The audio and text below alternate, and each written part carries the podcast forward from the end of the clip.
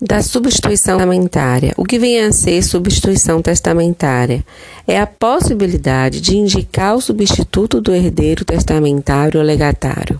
Existem quatro tipos de substituições testamentárias: a simples, a recíproca, a fideicomissária e a compendiosa. A simples, também chamada de vulgar, não possui limites. A recíproca, no caso de mais de um herdeiro ou legatário, também é ilimitada. A fideicomissária é quando há cláusula submetendo a condição ou termo. A compendiosa é a substituição de um dos integrantes do fideicomisso. Então, é, sabemos que o testador possui a mais ampla liberdade de testar da forma que desejar, desde que respeite a, for, a, legítima né, dos herdeiros necessários. A legislação civil permite que ele institua qualquer pessoa como seu herdeiro testamentário em primeiro grau. Da mesma forma, é conferida ao testador a opção de indicar um herdeiro substituto, caso se apresente em determinadas circunstâncias. Então, define-se dessa forma a substituição hereditária.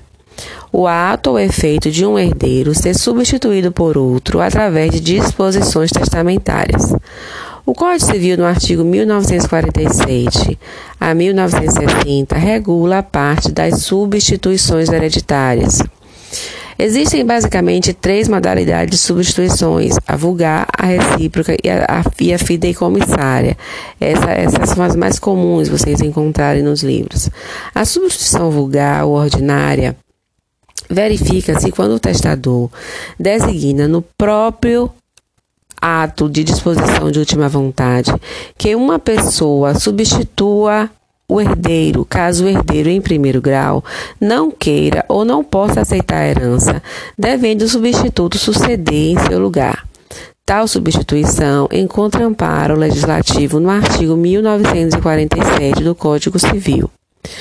O testador pode substituir outra pessoa ao herdeiro ou ao legatário nomeado, para o caso de um ou outro não querer ou não poder aceitar a herança ou legado, presumindo-se que a substituição foi determinada para as duas alternativas, ainda que o, que o testador só a uma se refira. Presume-se, portanto, abrangidas as hipóteses de não aceitação ou impossibilidade do herdeiro aceitar a herança, por mais, de, por mais que o testador somente a uma delas se refira. Tal substituição também possui uma uma, uma, amplitude bastante grande, na medida em que podem ser substituídos, podem ser substitutos quaisquer pessoas, um estranho, um herdeiro, um parente distante, enfim, qualquer um. Entende-se que o substituto vulgar não é herdeiro, enquanto não se realizar a condição a qual seu direito é subordinado, qual seja a não aceitação ou a impossibilidade do herdeiro em primeiro grau receber a herança. A liberdade de substituir é tão ampla que o testador poderá substituir muitas pessoas por uma só, ou vice-versa, conforme dispõe o artigo 1948. Também é lícito ao testador substituir muitas pessoas por uma só, ou vice-versa, e ainda substituir com reciprocidade ou sem ela. Isso está lá no artigo 1948 do Código Civil. De qualquer maneira, havendo substituição, o substituto perceberá a herança ou legado da mesma forma que o herdeiro em primeiro grau receberia com todas as suas vantagens e seus encargos. A substituição vulgar não gerará qualquer efeito se houver aceitação da herança pelo herdeiro primeiramente instituído. Se o substituto vier falecer antes do substituído, em caso de renúncia do substituto ou em caso de premoriência do herdeiro primeiramente instituído, e caso em que seus sucessores aceitem a herança. Agora, a substituição recíproca. Ocorre a substituição recíproca quando o testador, no momento em que institui muitos herdeiros em seu testamento, os declara substitutos uns dos outros.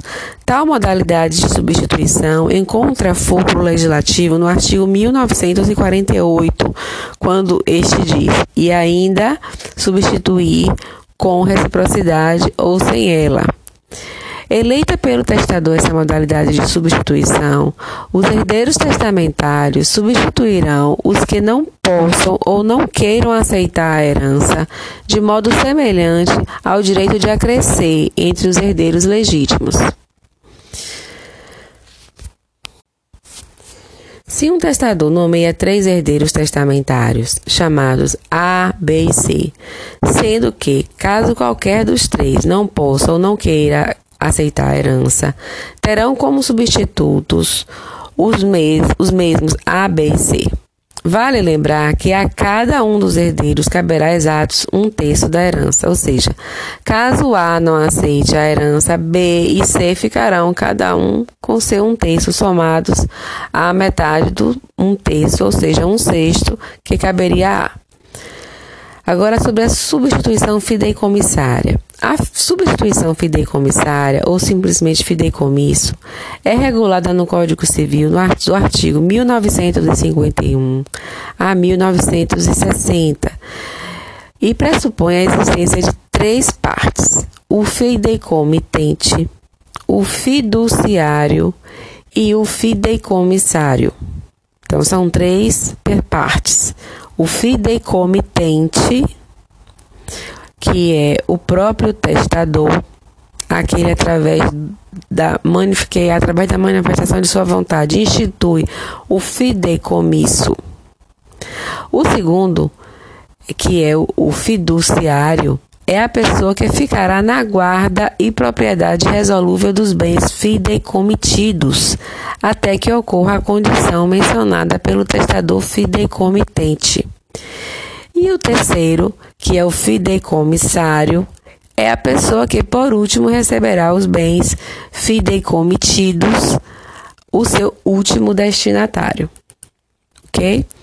Ocorre da segunda maneira o seguinte: o fideicomitente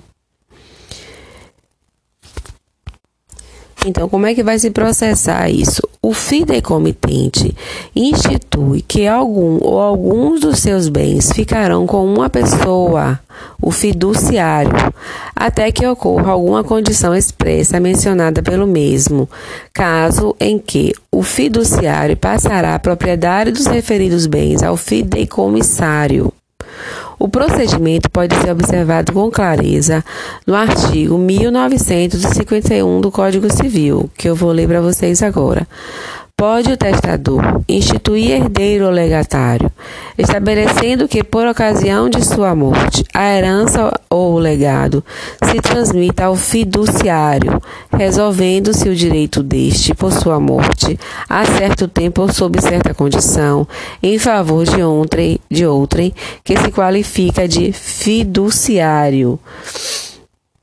Diante da leitura do dispositivo, denota-se que podem haver, quanto à transmissão dos bens do fiduciário ao fideicomissário, três modalidades de fideicomisso: mortes causa, temporal ou condicional. Dá-se o fideicomisso mortes causa quando o fiduciário ficará na propriedade resolúvel dos bens fideicomitidos até sua morte, quando então será transferida ao fiduciário como se pode ver, bastante semelhante ao usufruto vitalício. O fideicomisso temporal ocorre quando o fideicomitente impõe um período de tempo no qual o fiduciário ficará na propriedade resolúvel dos bens. Ao termo final desse prazo, deverá o fiduciário transmitir ao fideicomissário os bens. Finalmente, o fideicomisso condicional se dá quando é aposta a transmissão dos bens uma condição qualquer, desde que a mesma não infrinja dispositivo legal. Em qualquer dos casos, o fiduciário ficará na propriedade resolúvel dos bens, ou seja, não poderá vendê-la ou de qualquer outro modo aliená-la, guardar para que não se deteriore ou se perca, entre outras coisas. Da mesma forma, quando do tempo de transmitir os bens ao fideicomissário, está ele obrigado a proceder ao inventário dos bens gravados e, caso o fideicomissário exija, prestar calção dos bens na conformidade do artigo 1953 do Código Civil, que diz: o fiduciário tem a propriedade da herança ou legado, mas é restrita e resolúvel. Parágrafo único. O fiduciário é obrigado a proceder ao inventário dos bens gravados e prestar calção de restituí-los se o exigir o fideicomissário. Há um requisito subjetivo que deve ser observado quanto à instituição do fideicomisso. Consiste ele no fato de somente poder ser instituído fideicomissário uma pessoa ainda não concebida ao tempo da morte do testador fideicomitente, segundo o que reza o artigo 1652 do, do Código Civil, que diz o seguinte: a substituição fideicomissária somente se permite em favor dos não concebidos ao tempo do, da morte do testador. Parágrafo único. Se ao tempo da morte do testador já houver nascido o fideicomissário, adquirirá este a propriedade dos bens fideicomitidos, convertendo-se em usufruto o direito do fiduciário. Diante disso, na, na ocasião do, do fideicomissário vier a ser concebido e nascer antes da morte do testador fideicomitente e, o, e a propriedade resolúvel do fiduciário será convertida em usufruto ipso facto. Finalmente, ocorre a caducidade do fideicomisso em duas ocasiões: renúncia ou pré-morte do fideicomissário. A primeira, quando, de maneira obrigatoriamente expressa, o fideicomissário renuncia ao seu direito, conforme disposto no artigo 1955. O fideicomissário pode renunciar à herança ou ao legado, e neste caso, o fideicomisso caduca, deixando de ser resolúvel a propriedade do fiduciário, se não houver disposição contrária do testador. A segunda hipótese, no caso de pré-morte do fideicomissário, pode ser encontrada no artigo 1958 1958 do nosso Código Civil. Caduca o fideicomisso se o fideicomissário morrer antes do, fide, do fiduciário ou antes de realizar-se a condição resolutiva do direito deste último. Neste caso, a propriedade consolida-se no fiduciário, nos termos do artigo 1955.